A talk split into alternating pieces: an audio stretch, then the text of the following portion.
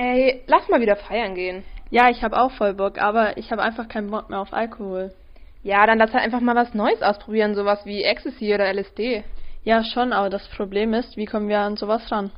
Hm, also ein Freund hat mir neulich erzählt, dass man auch sowas über das Internet bestellen kann. Oh, warte, das heißt Darknet, oder? Hä, das habe ich ja noch nie gehört.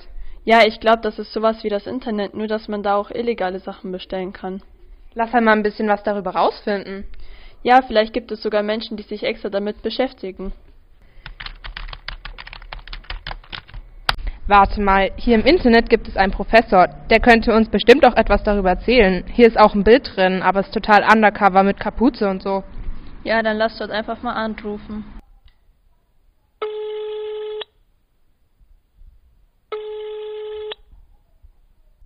Hallo, hier ist Felix Freiling. Hallo, ähm, wir hätten ein paar Fragen zum Thema Darknet. Könnten Sie uns da helfen?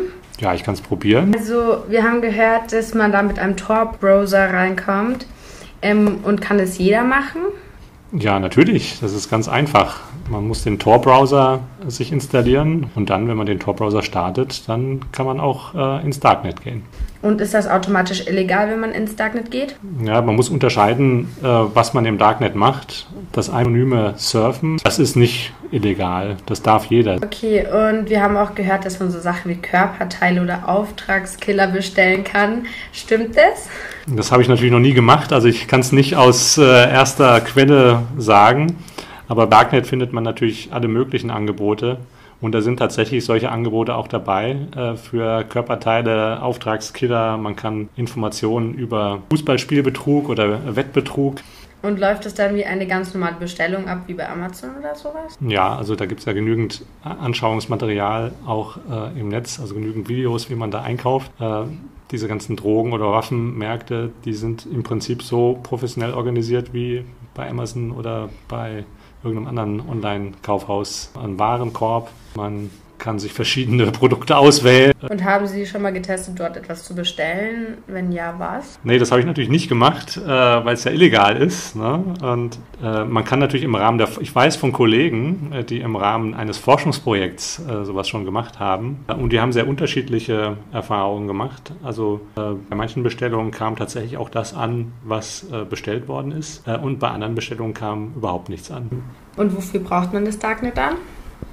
Also das Darknet ähm, klingt jetzt vom Namen her so böse. Ähm, es heißt aber im Prinzip nur, dass man die Möglichkeit hat, miteinander zu kommunizieren, ohne dass man so viel über sich preisgibt. Und kennen Sie noch irgendeine krasse Geschichte sozusagen, was schon mal im Darknet war oder so? Eine Geschichte von dem Amokläufer in München, der in dem Einkaufszentrum ähm, die, ich weiß nicht, wie viele Leute erschossen hat, der hatte seine Waffe im Darknet gekauft. Mhm. Das hat man später rausgekriegt.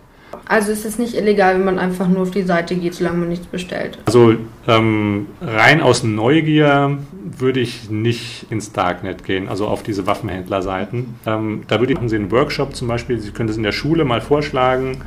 Machen Sie nach außen hin deutlich, wir wollen das einfach mal erkunden mhm. und nehmen Sie sich da fachlichen Rat zur Seite. Vielen Dank, das wären jetzt eigentlich unsere Fragen gewesen. Und hast du alles verstanden? Ja, aber ich glaube, es ist keine so gute Idee, dort was zu bestellen. Ja, finde ich auch.